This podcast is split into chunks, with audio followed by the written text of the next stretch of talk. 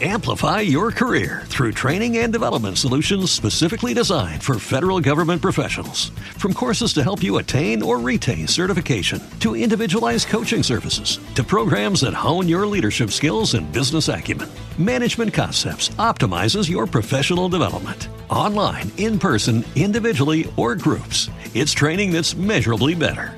Learn more at managementconcepts.com. That's managementconcepts.com.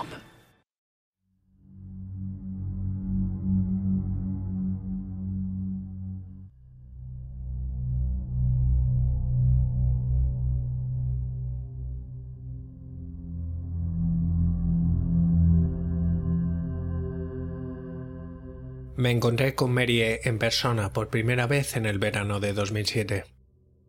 Había acordado verla para una entrevista con el que había sido su marido por 15 años, Terence. Mary había aceptado inicialmente por el hecho de que no soy un periodista, más bien un podcaster aficionado recopilando información para un trabajo de la universidad y, si todo iba bien, para un trabajo de ficción.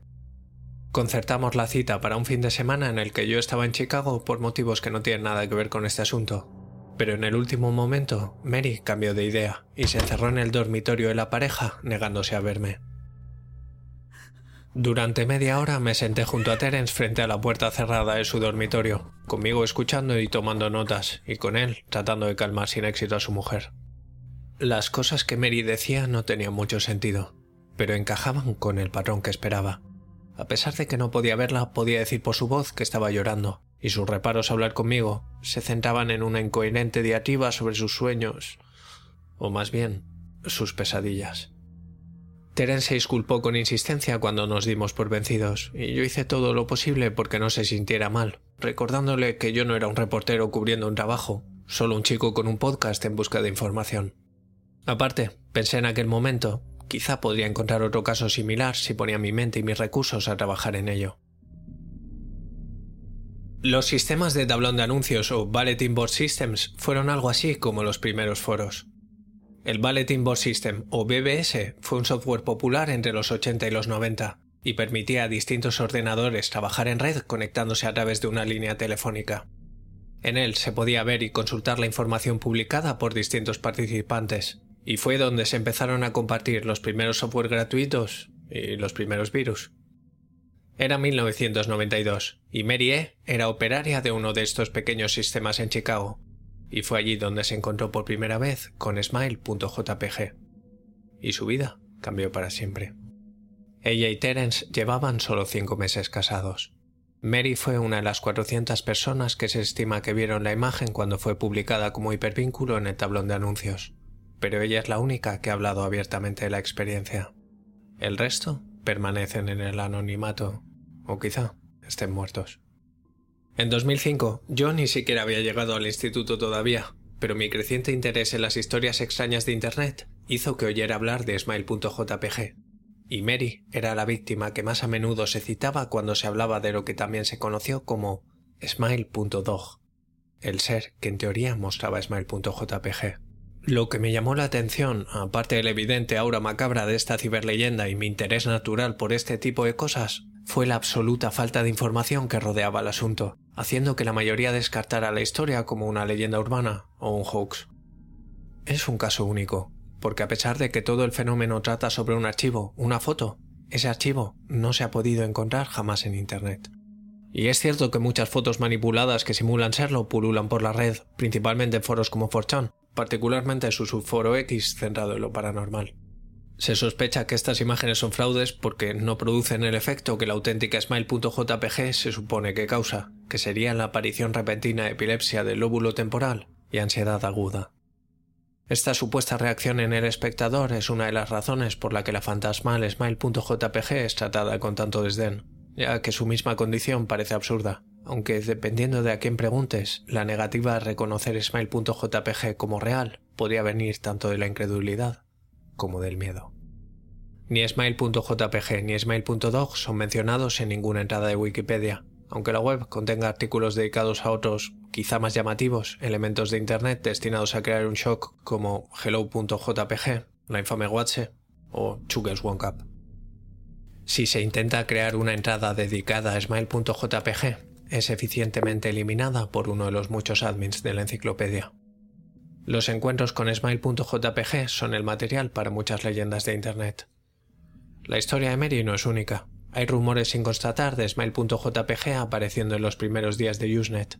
E incluso hay una historia que aparece con insistencia que relata cómo en 2002 un hacker inundó los foros de humor de la web Something Harmful con la imagen, provocando epilepsia a la mitad de los usuarios que en aquel momento navegaban por el mismo.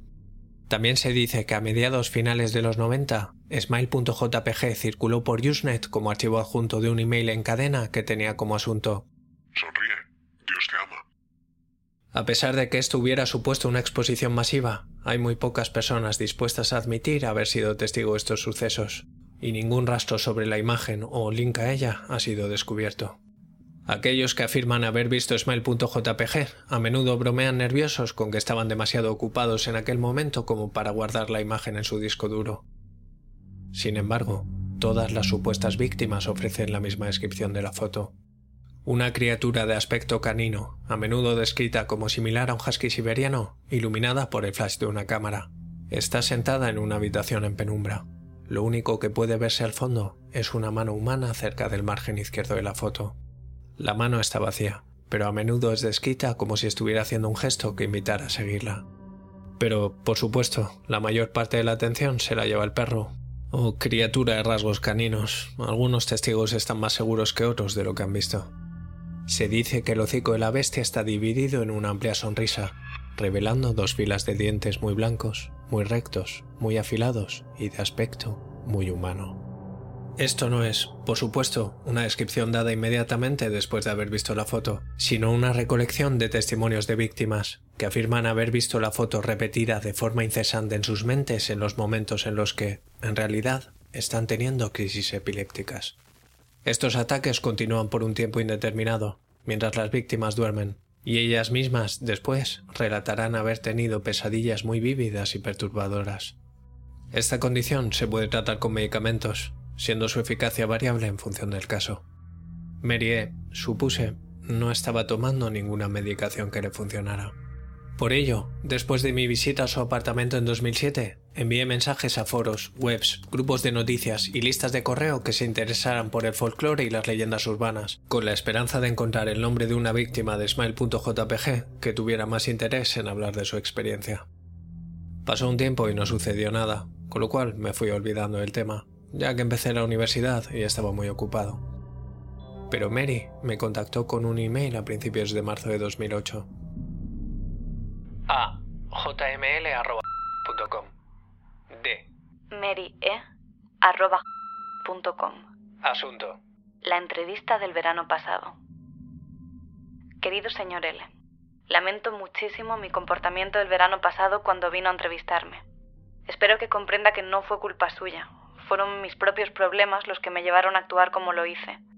Me doy cuenta de que podría haber llevado la situación con más dignidad, pero espero que me perdone. En aquel momento estaba aterrorizada. Verá, por 15 años he vivido atormentada por Smile.jpg. Smile.dog viene a visitarme en sueños todas las noches. Sé que es una invención, pero es cierto. Mis sueños tienen algo que no se puede describir, pero que los hace completamente distintos a cualquier sueño real que haya tenido. Yo ni me muevo ni hablo. Sencillamente miro hacia arriba y lo único que queda encima de mi cabeza es la escena de esa horrible foto. Veo la mano que invita a acercarse a ella y veo a Smile.dog. Me habla. No es un perro, por supuesto, pese a que no estoy muy segura de qué es en realidad. Me dice que me dejará en paz solo si hago lo que me pide. Todo lo que tengo que hacer, dice, es difundir la palabra. Así resume en palabras su petición. Y yo sé exactamente qué es lo que quiere. Quiere que se la muestre a alguien. Y podría. La semana después de mi incidente recibí un sobre amarillo sin remitente. Dentro había un disquete de tres y medio. Sin necesidad de comprobarlo, sabía qué era lo que contenía. Pensé por un largo tiempo en qué opciones tenía. Podía enseñársela a un extraño, a un compañero de trabajo. Podía incluso enseñársela a Terence, a pesar de que la idea me repugnaba.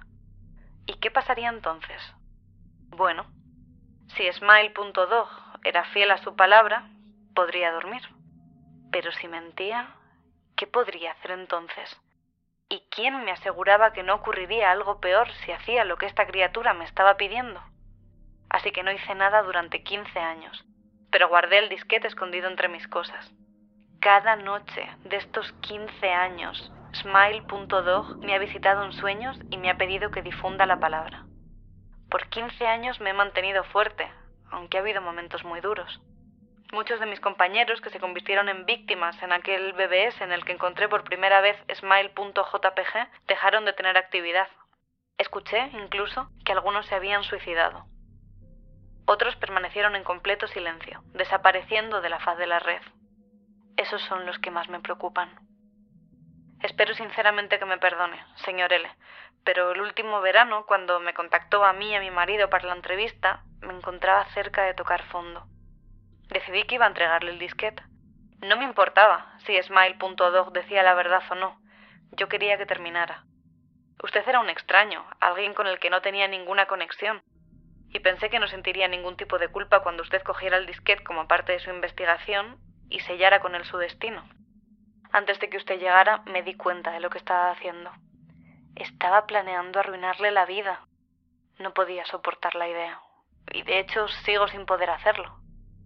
Siento vergüenza, señor L.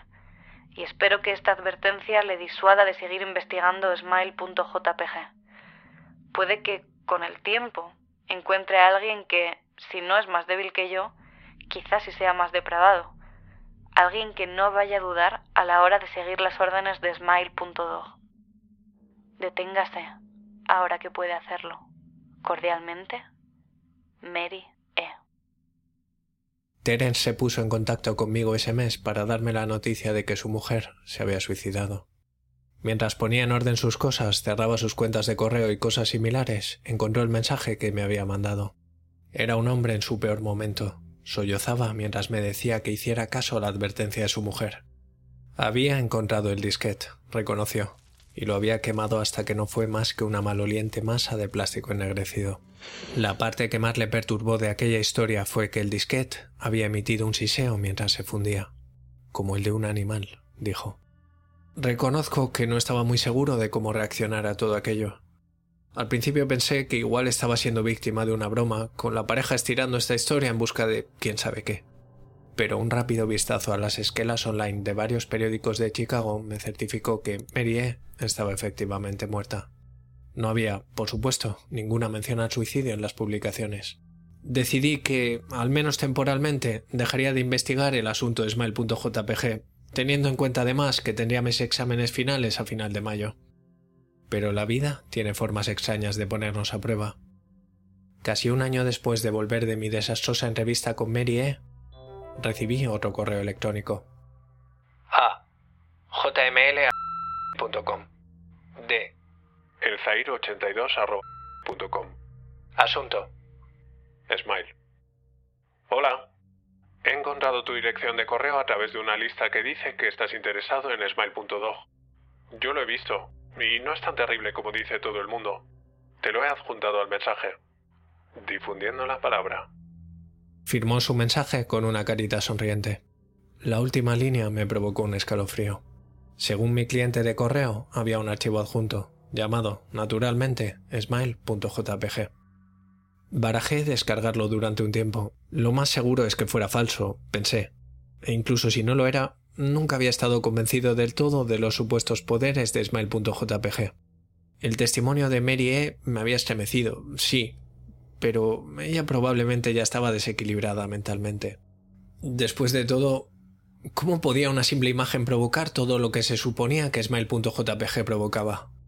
¿Qué tipo de criatura era aquella capaz de dejar hecha trizas la mente de uno solo con su visión? Dado que aquello era absurdo, ¿por qué existía la leyenda en cualquier caso? Si me descargaba la imagen, si la miraba y Mary tenía razón, si Smile.dog venía a mí en mis sueños pidiéndome que difundiera la palabra, ¿qué haría yo? ¿Viviría mi vida como lo había hecho Mary, luchando contra la tentación de rendirme hasta el día de mi muerte? ¿O sencillamente difundiría la palabra ansioso de ser dejado en paz? Y si escogía esta última opción, ¿cómo podría hacerlo? ¿A quién le pasaría esta maldición? Si continuaba con mi intención inicial de hacer un pequeño podcast sobre smile.jpg, decidí podía adjuntarla como imagen del programa, como prueba.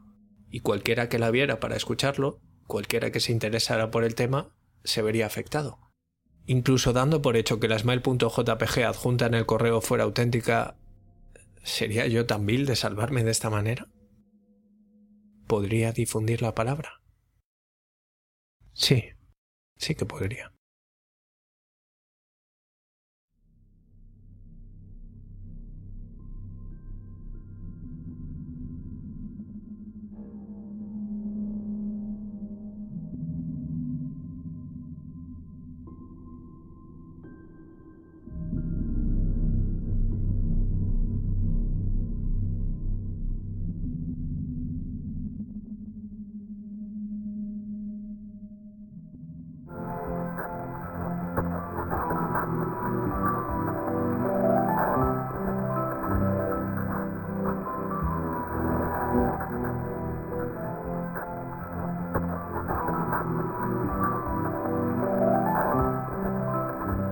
Soy Snaf, y esto que acabas de escuchar ha sido otro capítulo de Normal Podcast for Normal People.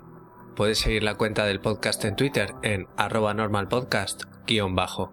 El podcast está alojado en iVoox, donde te agradecería mucho que te suscribieras, comentaras qué te ha parecido o cualquier cosa relacionada con el mundo del creepypasta. También puedes escucharlo en Spotify y en iTunes, donde te agradecería mucho una reseña. Por supuesto, también puedes seguir el canal de YouTube que se llama lo adivinaste, Normal Podcast for Normal People, donde también estaría muy bien si te suscribes. Si quieres pasarme enlaces raros, vídeos de Web o fotos malditas, puedes escribirme a normalpodcastfornormalpeople.com recordando que la A de normal es un 4.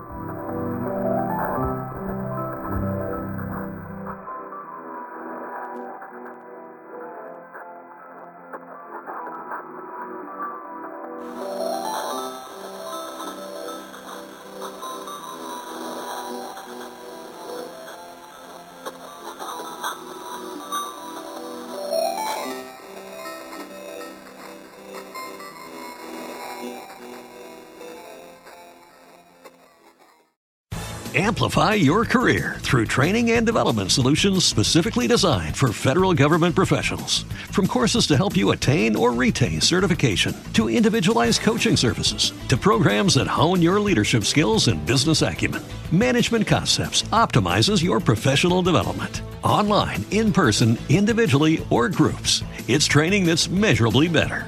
Learn more at managementconcepts.com. That's managementconcepts.com.